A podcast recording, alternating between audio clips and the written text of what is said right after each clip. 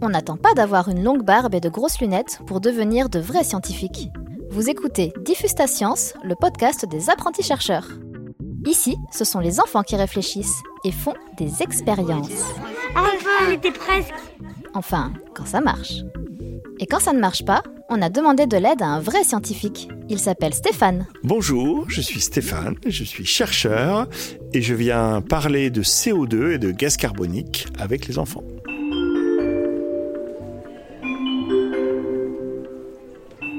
La science est partout. On le sait maintenant. Dans la nature, dans nos corps, dans ce que l'on mange. Tout ce qui nous entoure, tout ce que l'on peut voir et toucher, la science peut l'étudier.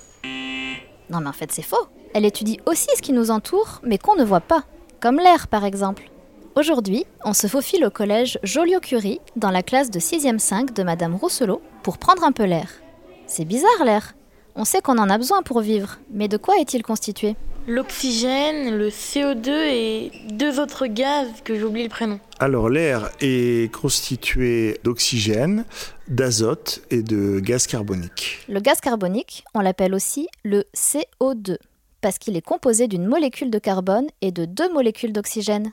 Mais il sert à quoi ce CO2 Vas-y. Quand on respire et qu'on expire, ou c'est quand on brûle quelque chose, l'oxygène se transforme. Super, bravo. Sur notre planète, il y a un certain nombre d'êtres vivants qui sont capables de stocker du gaz carbonique ou de le transformer en molécules organiques, comme les plantes, et euh, de libérer de l'oxygène. Et les animaux, eux, ils vont consommer des molécules et libérer du gaz carbonique, principalement. Voilà, on a un équilibre dans notre atmosphère entre euh, la production d'oxygène et la production de gaz carbonique. Donc pour nous, humains, le CO2 ne sert à rien. Mais il sert aux plantes et aux arbres. Les végétaux se nourrissent du CO2 pour grandir.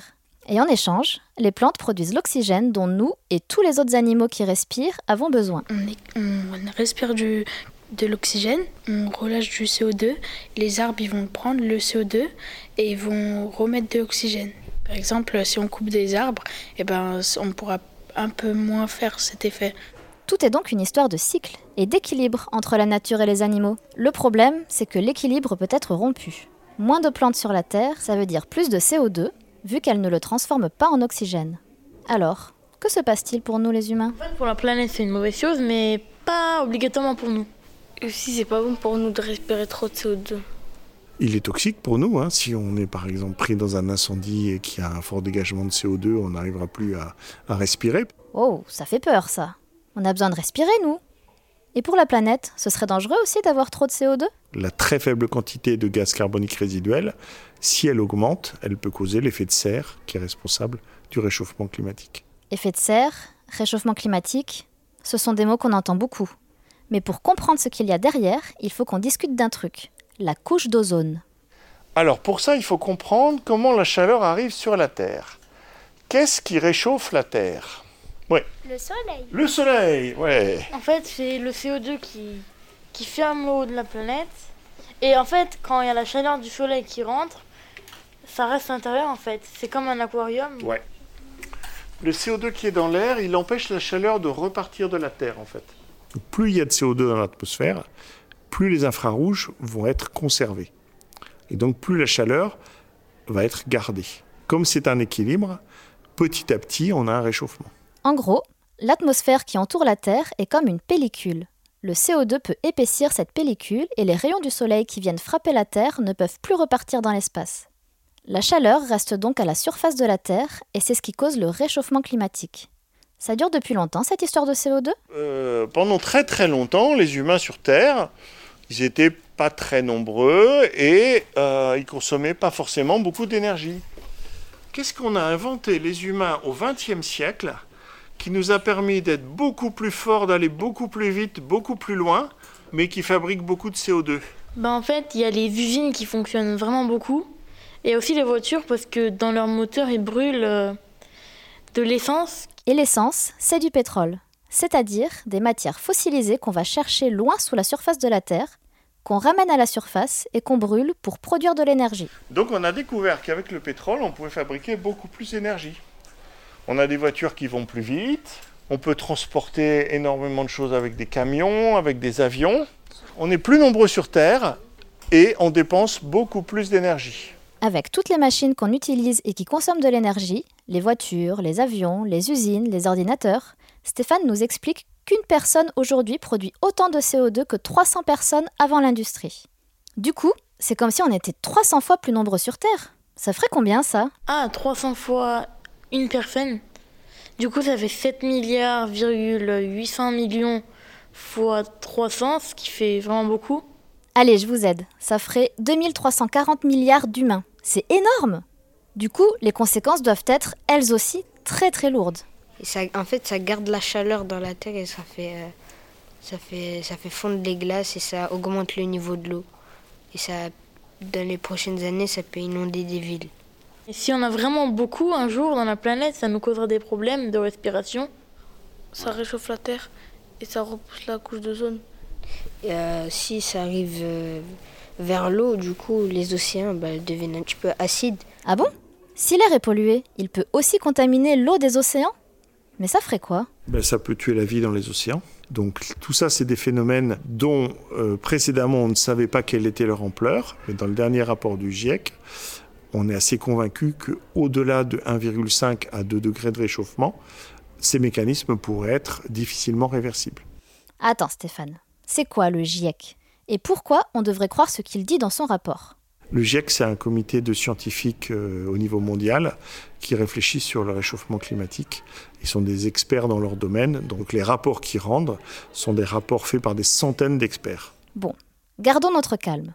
Ce fameux rapport du GIEC, il nous dit qu'il ne faut pas dépasser une certaine augmentation de température.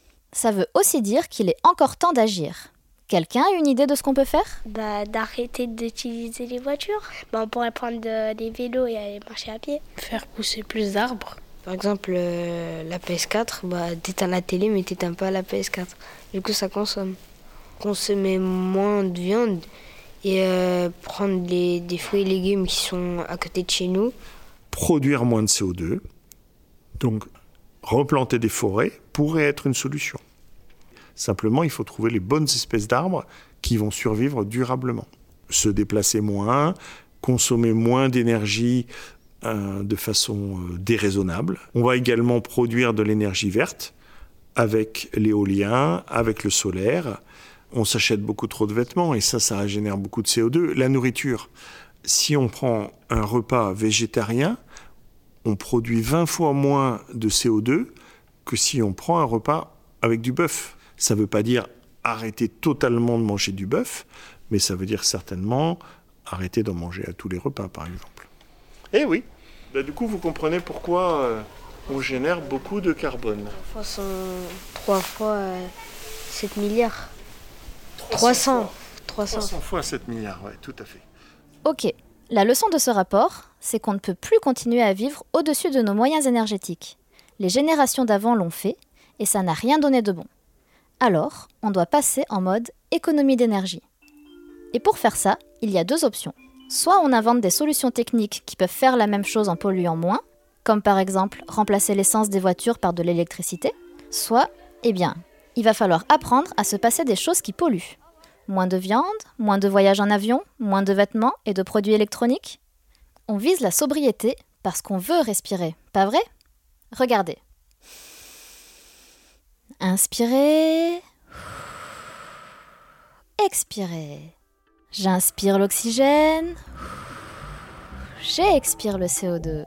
On le voit pas, mais il est là. Hein. Allez, encore une fois.